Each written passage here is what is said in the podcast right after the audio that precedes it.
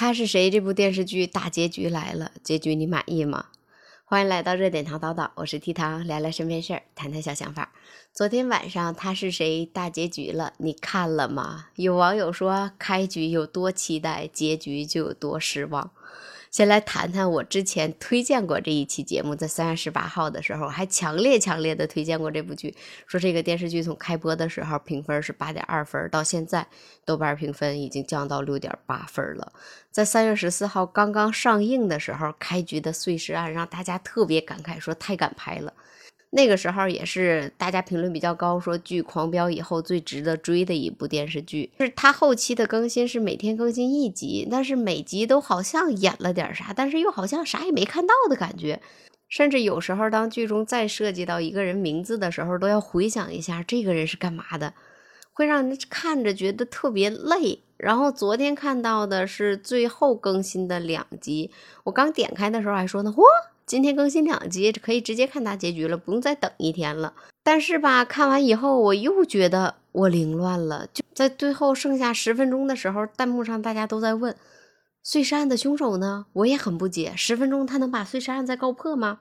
然后眼看着就快走完的那个进度条，那时候是真着急，并且给我的感觉就是结局的前几集对这个故事推动好像没有那么大作用。到了最后两集的时候，又好像是疯狂的收了一个尾，就是很赶的感觉，并且有很多故事线索，包括它后期的发展，也让人看的有点云里雾里的。就像网上现在总结了几点啊，比如小雨最初他不是特别喜欢魏国平嘛，但是在八八案破获之后，魏国平也可以和小雨好好在一起了。本来一个结局两个人终成眷属，但是结果为啥结局的时候小雨要和魏国平说要离开这儿去云南不回来了，然后把这座城市忘掉？当时有的网友猜测说，因为这座城市给小雨带来了太多的伤痛，现在案子破了，想换一个城市重新生活。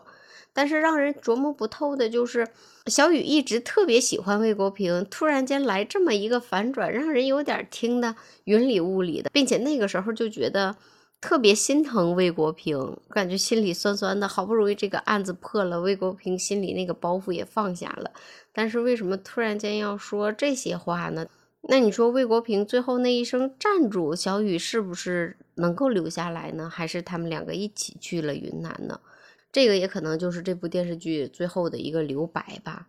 然后还有就是，有的网友说，片头碎尸案大费周章的铺垫了那么多集，但是后期剧情好像对这个案子没有任何实质性的进展，甚至到后期都没有人再提起有关碎尸案的案情了，情感戏占比会比这个案子还要重。给人一种看了这个故事之后吧，最后没有结尾的感觉。有的网友说，聂宝华当时把股权交给那个赵公子之后，再回到车上被炸死了，炸的是不是有点太突兀了？那个时候聂宝华身后应该站的不是自己的人吗？车开过来的时候也没问题，为什么突然回去的时候会炸呢？有一个网友回顾了之前的案情，说从赵公子车里边逃出来那个女孩求蒋救他，但是蒋直接把那女孩给割喉了。当时也觉得很突然，好像就是没有理由。他也说也没看明白为什么最后小雨活下来了。也有网友说，在于爱琴案的时候，于爱琴的舍友在床底下发现了一张纸要给魏国平，但是魏国平着急离开，没有拿那张纸。最后那张纸拿到了吗？写的什么与案情到底有没有关系？还有网友说，陈山河的弟弟转变是不是有点太快了？这部剧给我的感觉就是，他前期铺垫其实很紧凑的，但是不知道为什么后面剧情变得拖沓，甚至这部剧后期的剧情我都忘记了。包括我也有几个疑问，比如江和赵公子他们两个最后去了公安局嘛，但是他们两个前面是不配合的，为什么突然间就好像什么都说了？还有就是，比如说在《狂飙》里边，高启强和安心是一直在。斗智斗勇就是有一种寄生于何生亮的感觉，但是这部片子里边我没有感觉出来凶手在和警察斗智斗勇的画面，是但是为什么讲最后也是呼唤着想见魏国平呢？还有就是讲最后指证犯罪现场的时候那个眼神你还记得吗？就是可吓人了那种凶神恶煞的眼神这意味着什么呢？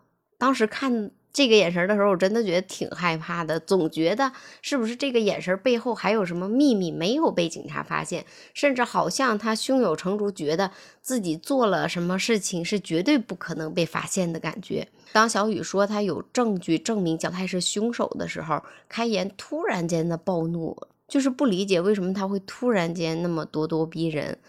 我想可能是，如果小雨当时把这个证据交出来的话，可能后边就不会死那么多人。但是小雨手里边的证据，它只是一把钥匙。然后我们再来聊一下网上网友看完这个大结局之后的留言，有的说拍的很好，但是直到最后也不知道他是谁。有的建议说老张能不能拍一个和女主有美好结局的电视剧呀？咋都这么悲情呢？还有的说本来我很关注他是谁，但是后来变成了爱谁谁。也有的说演员的演技是真的赞，凶狠起来那个眼神隔着屏幕都害怕。也有的说如果这部剧压缩成十二集的电视剧，真的可以成为神剧了。还有的说熬夜追完了，好久没看过什么好剧了。如果这个再有第二季就好了，就觉得挺好看的一部电视剧。但是到结局的时候还是有一点不舍。然后这部剧给我的感觉呢，就是从头看下来，我真的觉得期待还是蛮多的。从我们刚一开始看这部剧，最初陈山河的爸爸出现的时候，就有网友猜测是不是模仿作案，呃，陈山河的爸爸是不是为了给孩子报仇？然后再到后边将出现，尤其是出现剁排骨的那个画面的时候，让大家觉得这个是不是分尸案的凶手？然后再到薛老师和赵公子，每一个人物出来的时候，都会勾起大家的那份好奇心。包括可能大家也在期待着这个由现实案件改编的案子，在影视剧里边能够抓到真正的凶手。对于这个结局，我想很多人都跟我一样想吐槽，但是我又换位想了一下，可能是。导演为了尊重现实，还有警方当时的劳动成果，最后将碎尸案也留了一个扣子吧。因为毕竟现在这个案子也没有破获。然后当我看完这个结局之后，我也跟前面网友的想法是一样的，就是很好奇这个会不会再出第二部，然后第二部是不是会围绕着更大的案子来展开。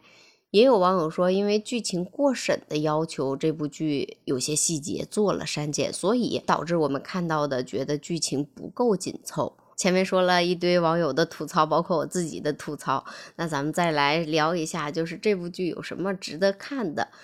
其实我觉得这部剧从头看到尾，最值得称赞的就是演员的演技还是全程在线的。看弹幕的时候，没有看到有多少人吐槽这里边演员演技没有在线，人物的代入感还是很强的。在这部剧中呢，剧组和导演也都做了很多的努力，包括导演之前介绍说，他们垃圾场那场戏。当时是专门拉了六十多袋垃圾送到现场，甚至为了这部剧的真实的效果，演员在垃圾场里边待了好几天。当时也是真正的在翻垃圾。演员有介绍说，当时垃圾堆的真的跟山一样，并且臭气熏天。他们为了给我们呈现更真实的效果，在垃圾场待这么长时间，这个可能就是有一些演员让我们觉得特别敬佩的原因吧。然后还有就是张译带着徒弟寻找尸块那一段，张译带着徒弟进入臭水沟里边，浑身沾满了臭水，这个也是真实拍摄的。甚至当时他们说，那时候的法医在边上都吐了。然后也有很多媒体对导演进行过专访，他说当时这部剧最打动他的就是魏国平在那一种刑警形象的塑造。不只是讲破案，然后也希望从另一个角度来讲一下刑警生活方面。导演也被问到过，就是对男主的选择，他说从始至终魏国平都是唯一的人选，因为张译身上有一种孤独感和隐忍感。和剧中的魏国平气质很符合。导演也说，在拍摄的时候，感觉仿佛回到了那个年代，也看到了一个惨世兄弟八年没有睡过安稳觉，会对档案烂熟于心的魏国平。对于魏国平人物的塑造，他们也是通过采访失去过战友的干警的感受来设计出来的这么一个有血有肉的人。他说，就是在你脆弱的时候，你会感觉有一个人坐在你旁边。我在想，是不是因为这个？就是每次魏国平遇到坎儿的时候，都能看到陈山河的影子在和他对话。为什么八八案破获之后，魏国平能够安心的睡两个好觉？